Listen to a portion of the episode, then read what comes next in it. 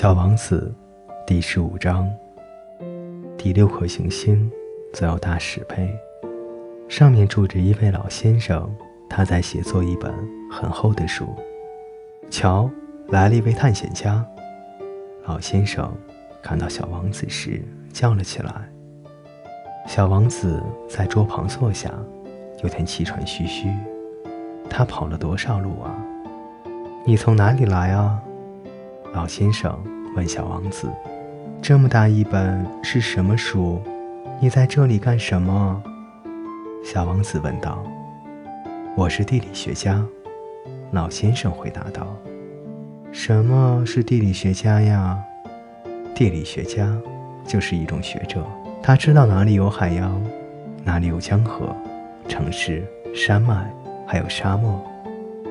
这倒挺有意思的。”小王子说：“这才是一种真正的行当。”他朝四周望了望，看了看这位地理学家的星球，他还从来没有见过一颗如此壮观的行星。您的星球真美啊！上面有海洋吗？这我没有办法知道。地理学家说：“啊！”小王子大失所望。那么山脉呢？这我没有办法知道。地理学家说：“那么有城市、河流和沙漠吗？”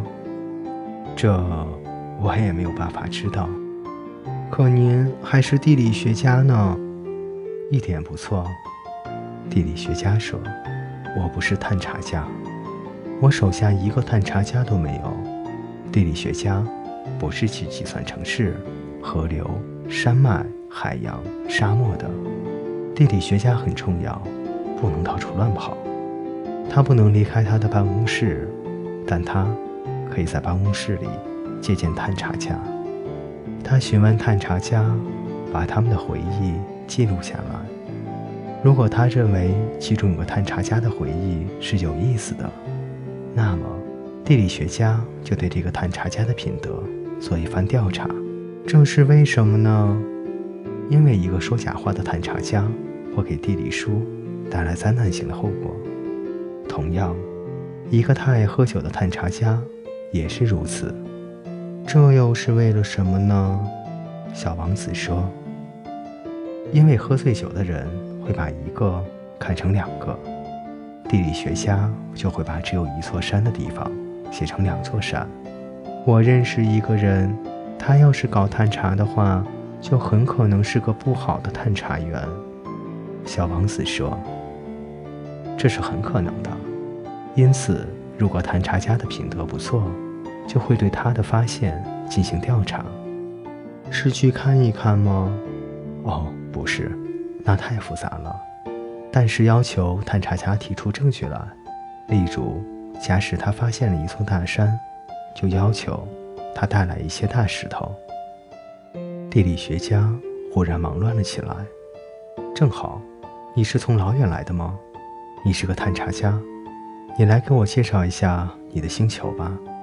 于是，已经打开登记本的地理学家想起他的铅笔来。他首先是用铅笔记下探查家的叙述，等到探查家提出了证据以后，再用墨水笔记下来。怎么样啊？地理学家询问道。“啊，我那里。”小王子说道，“没有多大意思，那儿很小。我有三座火山，两座是活的，一座是熄灭的，但是也很难说。啊，很难说。”地理学家说道。“我还有一朵花，我们是不记载花卉的。”地理学家说道：“这是为什么？花是最美丽的东西，因为花卉是短暂的。什么叫短暂？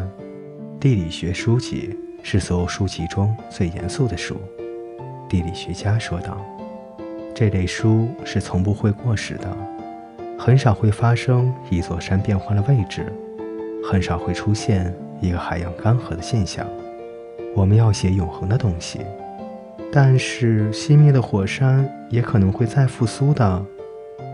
小王子打断了地理学家：“什么叫短暂？火山是熄灭了也好，苏醒了也好，对我们这些人来讲都是一回事儿。”地理学家说道：“对我们来说，重要的是山，山是不会变换位置的。但是，短暂是什么意思？”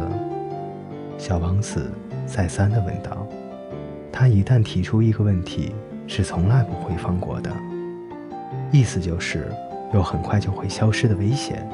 我的花很快就会消失吗？那当然。”小王子自言自语地说：“我的花是短暂的，而且它只有四根刺来防御外辱。可我还把他独自留在家里。”这时，他第一次产生了后悔，但他又重新振作了起来。您是否建议我去看些什么呢？小王子说道。“地球这颗行星。”地理学家回答道，“它的名望还是很高的。”于是，小王子就走了。他一边走，一边想着他的花。小王子第十五章。播讲完毕，欢迎你的继续收听。